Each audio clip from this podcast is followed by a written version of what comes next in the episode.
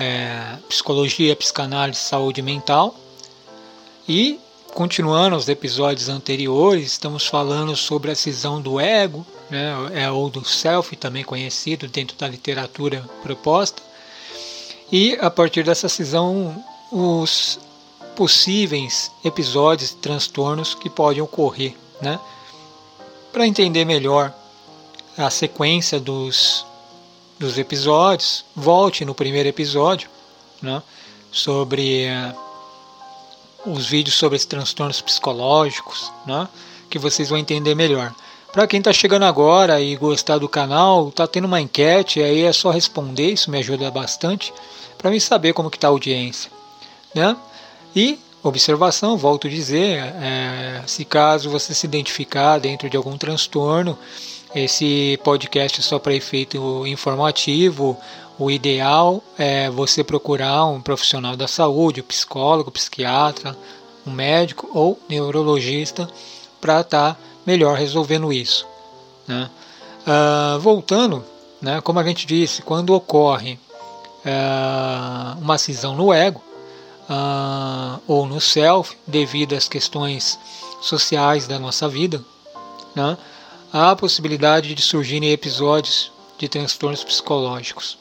A segunda parte de hoje, é, a gente vai começar com o transtorno de personalidade histriônica. Né? Ah, o transtorno de personalidade histriônica, ele é um transtorno que pode tender a erotizar intensamente o corpo todo, mas, em contrapartida, sentir seus genitais, a atividade genital como insensível ou perigosos. De uma forma paradoxa, a erotização excessiva de todo o corpo não é incomum a haver disfunções orgânicas e anestesia genital. Né? Então, é, é engraçado que hoje, com a modernidade, dá para a gente perceber muito, às vezes, essa, é, como eu posso dizer, é, intensidade aumentada sobre erotizar o próprio corpo, né? Pode acontecer casos, às vezes uma pessoa que se sente rejeitada por alguém que gosta, porque essa pessoa de repente maltratou ela de uma forma psicológica, falando que ela estava feia, ou muito magra, ou muito gorda, etc. Mais, ou é, não era dos padrões de beleza do companheiro e tal, e ela acaba entrando num trauma. Quando ela sai desse trauma, há casos que a pessoa se erotiza de uma forma muito intensa, né? como uma forma de provar ao contrário do, daquilo que o seu parceiro ou companheiro falou inicialmente. Né? E aí sim pode uma possibilidade, claro, de acontecer é, esse episódio de personalidade histriônica, né? de erotizar de uma forma intensa. Nas redes sociais a gente vê muito isso. Às vezes uma rejeição pode fazer com que a gente, ao longo da vida, depois começa a se erotizar muito para as outras pessoas, para de uma forma talvez até é, não consciente, é, de mostrar que a gente, para a gente mesmo, que a gente pode ser melhor. Né? O próximo, que está ligado ao medo, é a ansiedade grave. Né? Então, os indivíduos com, com quadros de ansiedade grave sentem o corpo comprimido, asfixiado, como se estivesse uma pressão externa sobre ele, sobretudo com uma constrição ou aperto no peito ou na garganta. Né? Então, hoje as pessoas falam muito sobre ansiedade, que é ansiosa, isso e aquilo, mas é, às vezes não se sabe. E todas as vezes que eu perguntei para a pessoa que me disse que era ansiosa, eu, perguntava, eu perguntava o que era ansiedade, a mesma me dizia que não sabia exatamente, né? Ah, sei lá, de 10 pessoas que eu perguntava, 7 não sabia exatamente o que era ansiedade, mas se sentia como tendo ansiedade. A ansiedade é um transtorno que está principalmente ligado ao medo, que se sabe hoje dentro das literaturas. Né? Então, às vezes uma pessoa ela acaba, sei lá, sofrendo um assalto ou acaba tendo um relacionamento que não foi muito bom. Isso causa de novo uma cisão no seu self, né? No, no, seu interior, que vai criar esse episódio de ansiedade assim que tiver contato novamente com a mesma situação ou com situações similares. Né? E dentro da, dos transtornos de ansiedade, existe todos os subtranstornos que estão ligados como crise do pânico, né? que aí sim é, tem muitos casos de crise do pânico, às vezes é quando é acidente, né? Nas crises de pânico, por exemplo, são frequentes a despersonalização corporal e a sensação de morte iminente, de que o corpo irá entrar em colapso, né? ou ter um infarto, ou ter um derrame. Às vezes uma pessoa que sofre um acidente, ela acaba entrando nessa crise do pânico, né? ou seja, o acidente criou uma cisão novamente no seu interior. Né? Outro também que está ligado ao medo e muito comum hoje em dia nos tempos modernos e que as pessoas têm vergonha às vezes de falar que tem, são os transtornos obsessivos compulsivos, ou seja, o toque, né? Então as pessoas com os transtornos obsessivo compulsivo podem sentir o corpo como sujo ou contaminado, tendo que se esforçar constantemente em limpá-lo, purificá-lo ou proteger, né? Ou ficar voltando várias vezes no mesmo lugar para ver se a porta está fechada, ou voltando para ver se o gás está desligado, né? E novamente, né, o transtorno obsessivo compulsivo está ligado ao medo. Então essa pessoa tem um medo de alguma coisa e ela contrai esse medo em algum momento da vida por algum episódio. Né? E aí esse medo, né, sei lá, vamos imaginar que uma criança viu gás, pegou fogo, só que ela não se lembra mais, agora ela é adulta. Então essa informação ainda fica na memória dela. E o cérebro acaba criando essa ilusão, talvez, eu estou especulando aqui, né? E você há de achar que toda hora você tem que voltar, por exemplo, para desligar o gás. Né?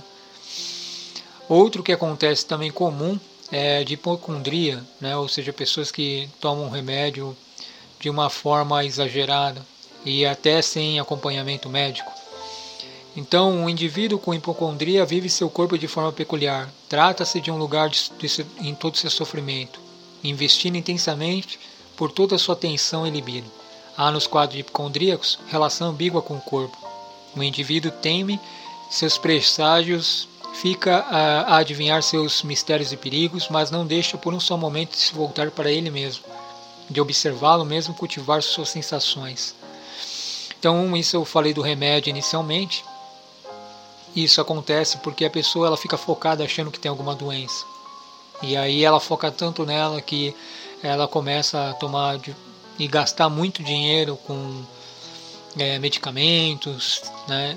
É, ou às vezes terapias mesmo.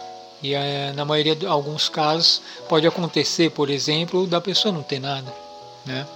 Assim, ela acabou entrando nesse nessa crise de hipocondria, mas não sabe, mas é algo físico, de repente ela não tem, é nesse sentido que eu quero dizer. O que acontece também agora no próximo, que pode acontecer a cisão no ego, é a anorexia nervosa, é muito comum crianças, às vezes quando é muito magro, muito gorda, sofrer bullying e ela carregar esse trauma para frente, né? E ela sempre começar a achar que ela está muito gorda, né? Acontece muito com modelos, né? Então as pessoas com anorexia nervosa revelam alteração marcante no esquema corporal. Apesar de muito emagrecidas, percebe-se gordas. Em associação a tal percepção distorcida, submete-se a dieta e exercício físico e emagrece mais ainda. Né? é mais um caso né, da cisão do ego e do self. Quando eu falei das modelos, por exemplo, às vezes ela fica naquela competição social para se sentir mais bela e tal, e começa a emagrecer muito. Algumas até vomitam quando comem para não ter que engordar. Né? Então algo criou ao longo da história da vida, por exemplo, desse caso exemplo, né? Uh, algum é, trauma que faz com que a pessoa ela tenha que competir, no caso, como eu usei a modelo, que é um caso clássico, é, e ela acha que uma forma dela ganhar e estar mais bonita é emagrecendo. O problema é que ela não consegue enxergar que ela já está muito magra. Né? E o último é o disformofobia, né, que é a forma do corpo. E a pessoa sempre acha que ela tem uma forma é, não agradável. Elas afirmam que essa parte são horríveis, desproporcionais, enormes, dignas de vergonha. De novo, pode acontecer um relacionamento, né, criando essa cisão e você entrando nesse processo de disformofobia, de você começar a achar que você não é bonito, né? E na realidade só aconteceu, pegando esse caso de exemplo, devido a um relacionamento que de repente foi um relacionamento muito complicado, né? Que a outra o outro ou a outra acabou é, colocando em sua memória que você tem determinadas coisas, né? E você acaba levando isso para a vida. Né? E aí pode acontecer de você estar tá dentro desse episódio. Né?